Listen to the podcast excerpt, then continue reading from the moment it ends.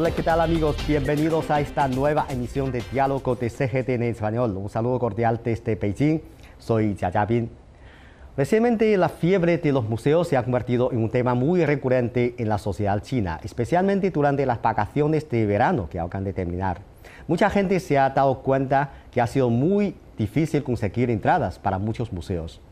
¿Cuál es la razón fundamental de este fenómeno? ¿Es el entusiasmo de los jóvenes por los museos una moda o una auténtica identidad cultural? Sobre estos temas, hoy tenemos el gran placer de invitar a Liu, que nos comparte sus observaciones. Hola Liu, ¿qué tal? Bienvenida a nuestro programa.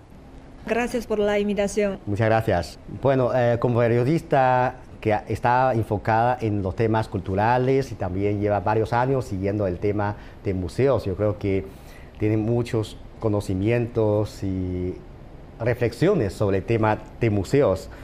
En su tiempo libre, ¿También le gusta visitar con frecuencia algunos museos?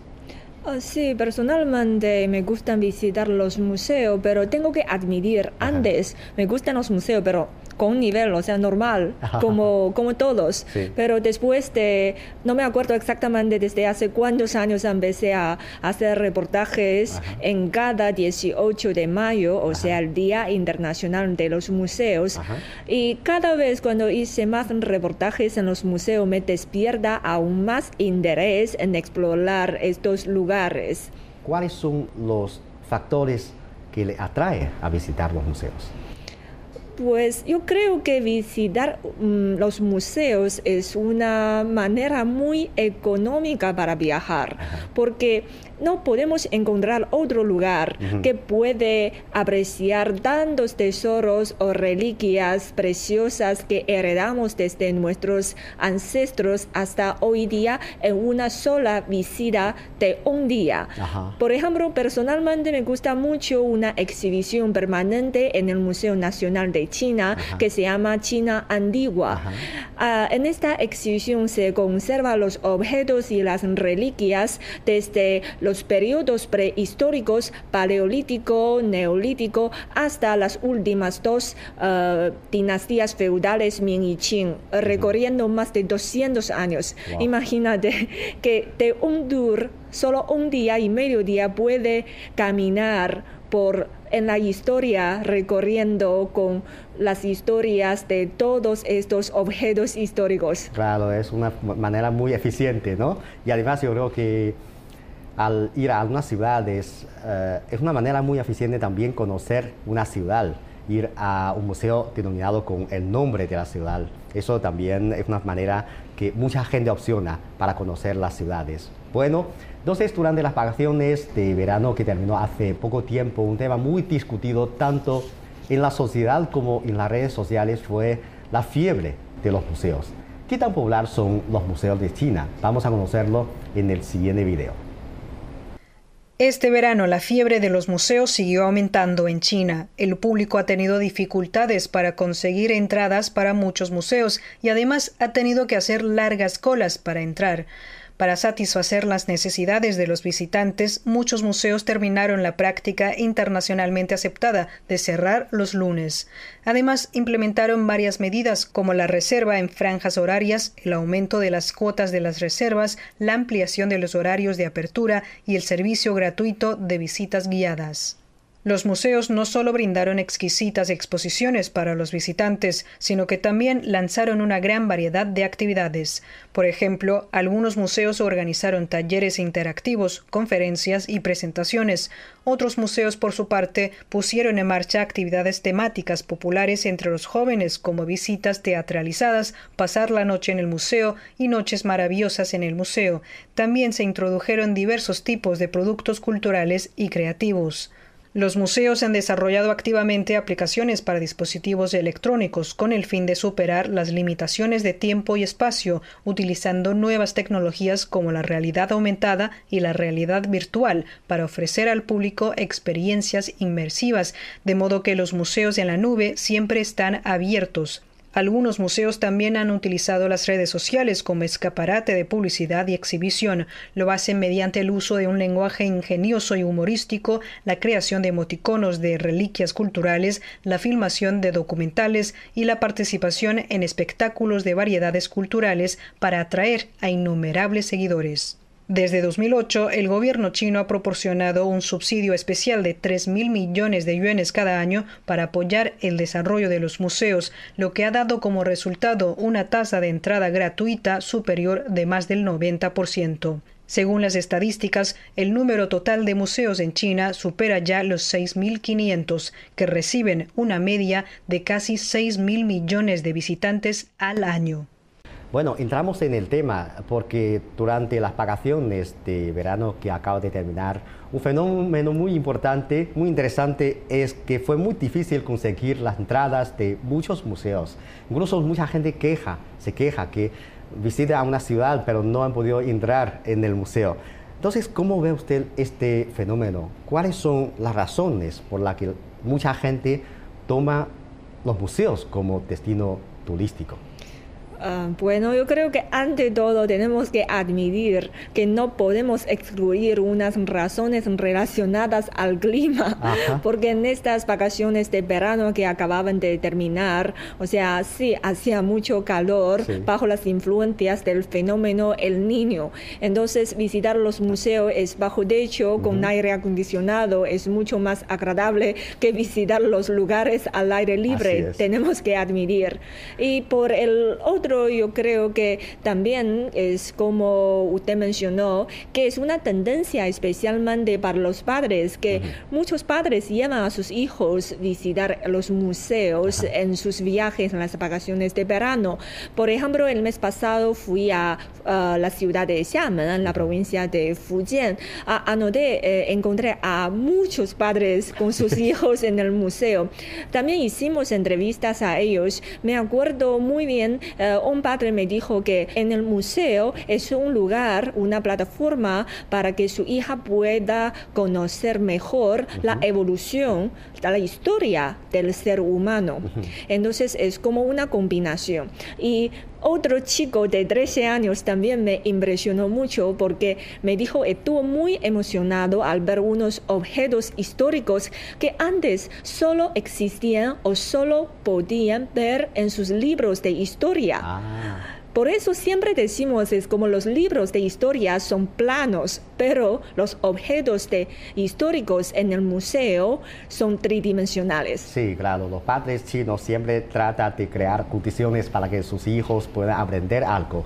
Y según uh, unos datos publicados por la Administración Nacional de Patrimonio Cultural de China, eh, ahora nuestro país cuenta con 6.565 museos en el país, ubicándose entre los primeros del mundo. Yo creo que hemos logrado este resultado gracias a los esfuerzos del país en estos últimos años para promover el desarrollo de los museos y también promover la protección de las reliquias culturales.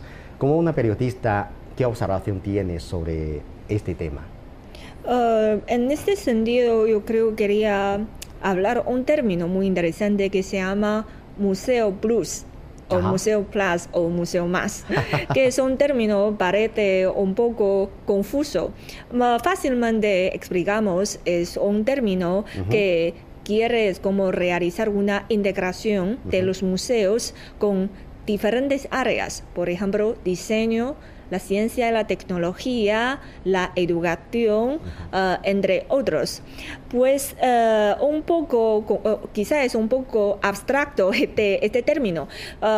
Compartimos un ejemplo. Por ejemplo, yo creo que usted también ha visitado las grutas de Mogao en la ciudad de Dunhuang, de la provincia de Gansu bueno, debería recordar que se prohíbe totalmente tomar ninguna fotografía ni con cámara ni con celular cuando visita dentro de las cuevas. Para protegerlos. Sí, para protegerlos. Porque tiene, en, las grutas de Mocao tiene más de 100 cuevas, pero para proteger mejor solo se permite visitar 8, está abierto al público y puede visitar uh, por diferentes periodos se cambia.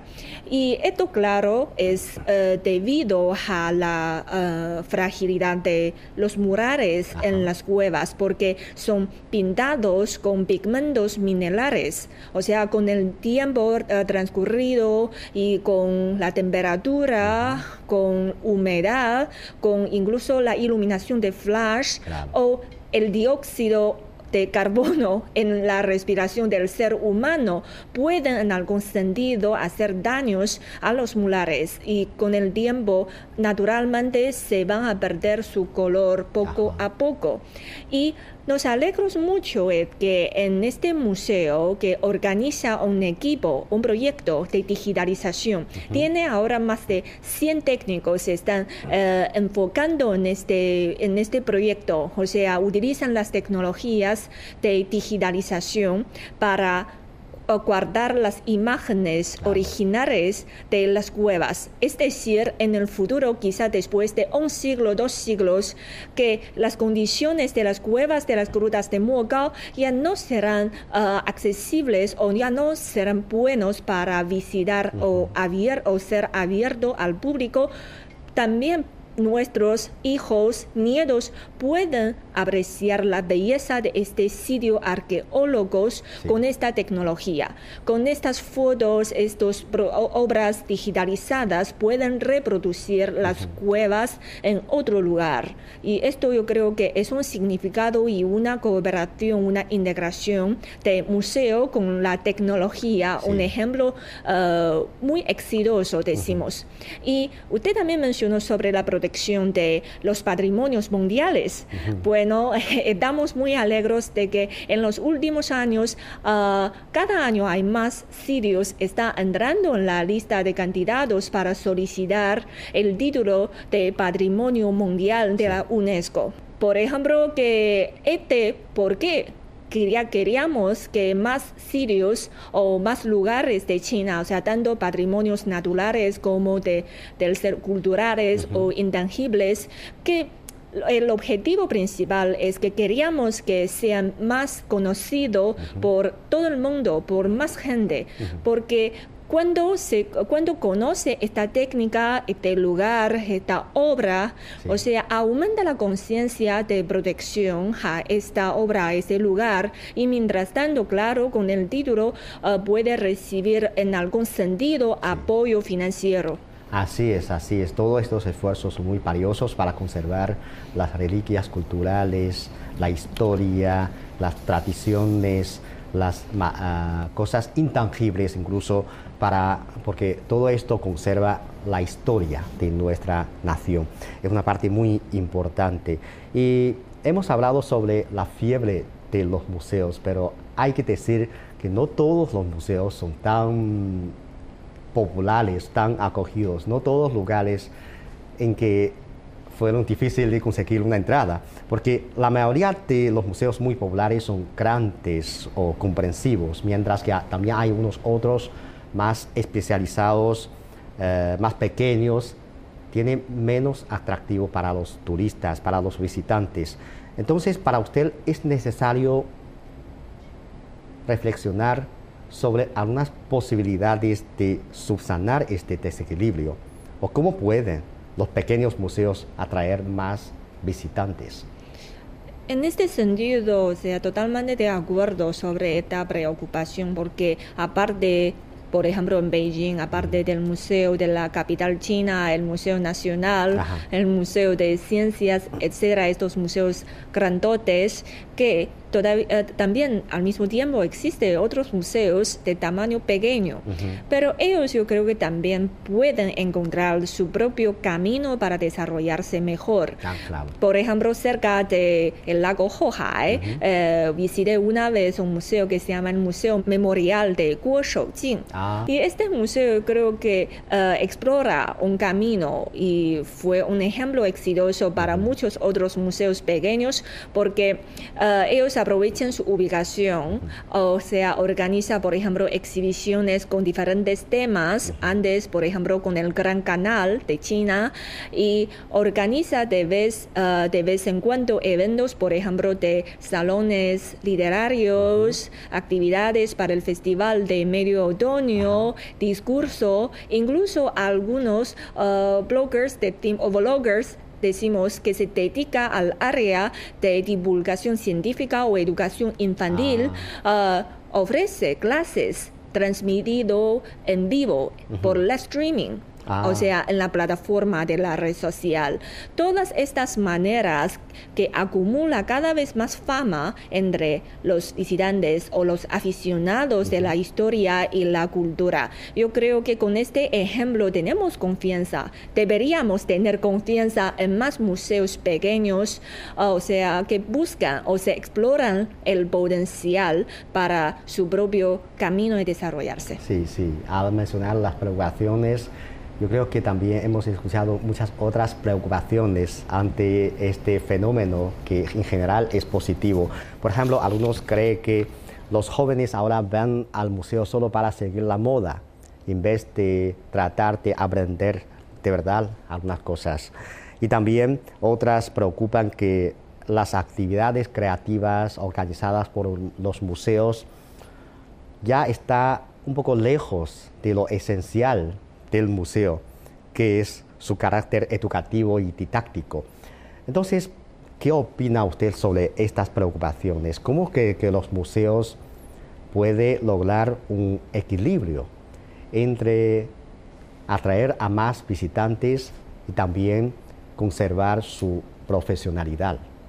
Pues sí, totalmente entiendo esta preocupación porque Ajá. tenemos que admitir, sí hay jóvenes que, que visitan los museos para tomar fotos y compartir en sus cuentas personales en la red social. Sí. Esto es como un fenómeno que existe. Ah, pero me alegro mucho que también se nota que las reflexiones de muchos museos, porque para los jóvenes a veces piensan los museos es como otro, otra escuela.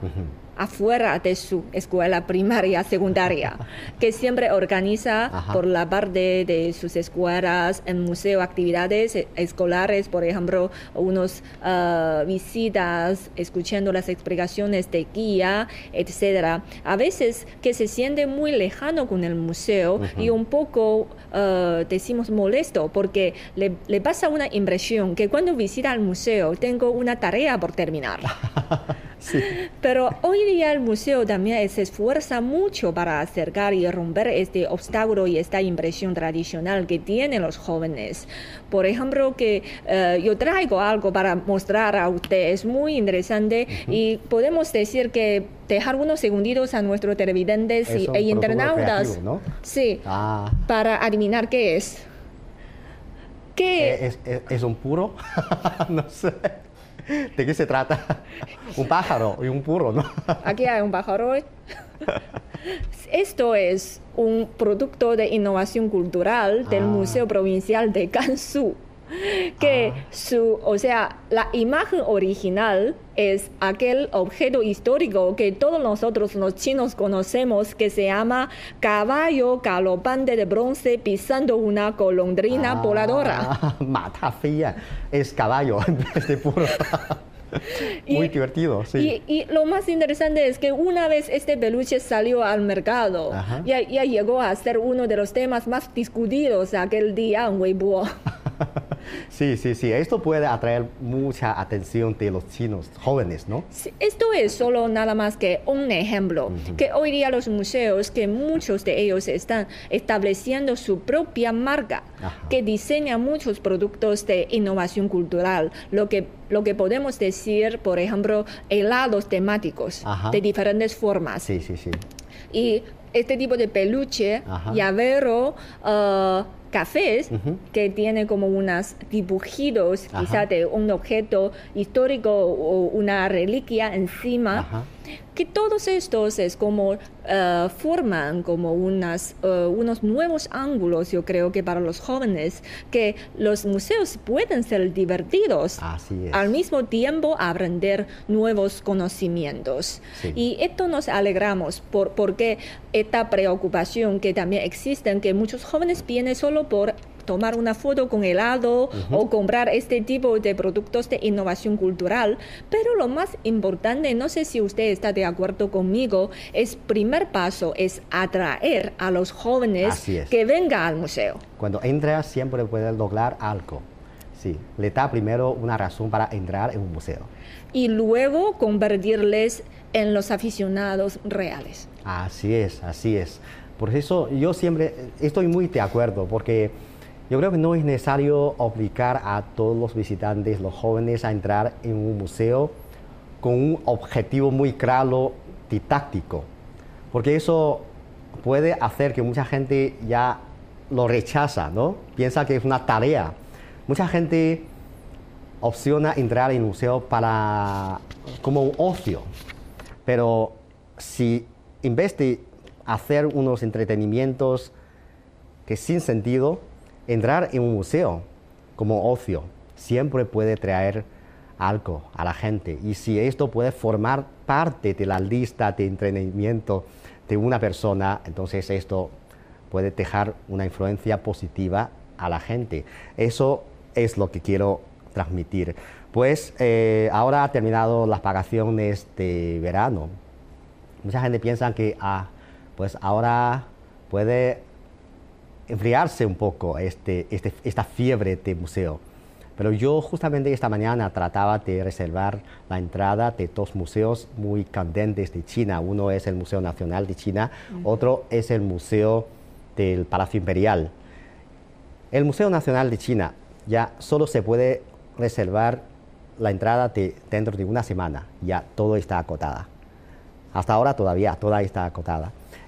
La entrada para el Museo de Palacio Imperial se puede conseguir entradas de cinco o seis días después. O sea, en este momento, a pesar de que ha terminado las vacaciones, a pesar de que los días laborales, todavía hay mucha gente que decide entrar en los museos importantes y muy atractivos.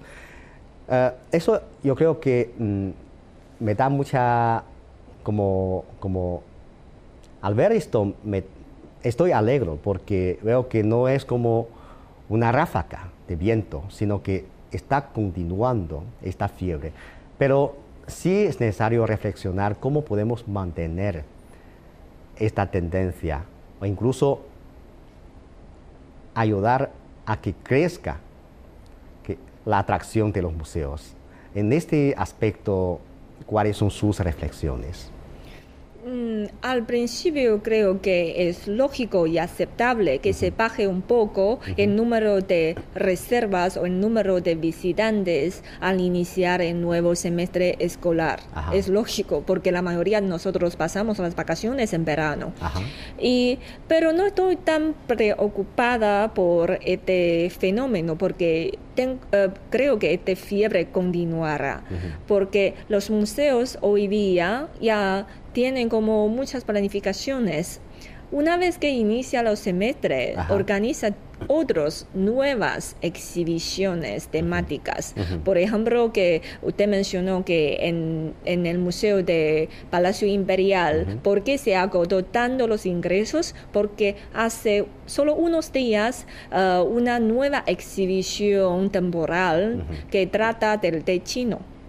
Así es. Por eso que mantiene este encanto y esta popularidad. No estoy tan preocupada. Yo creo que a través de, más actividades eh, y exhibiciones, o sea, el encanto continuará. Sí, creo que mantener la calidad, incluso continuar mejorando la calidad de las exposiciones siempre es lo fundamental ¿no? para atraer a los visitantes, tanto visitantes profesionales como visitantes muy corrientes, los jóvenes, los niños, la caridad siempre es lo fundamental.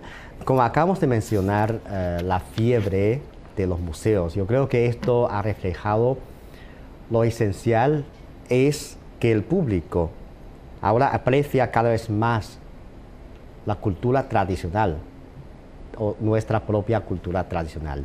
Cree que ahora eh, la cultura tradicional de China también está generando unas influencias en el entorno internacional, porque veo que usted también tiene mucha experiencia de contactar, con por ejemplo, colegas extranjeros o algunos entrevistados extranjeros, ¿cuáles son sus observaciones al respecto?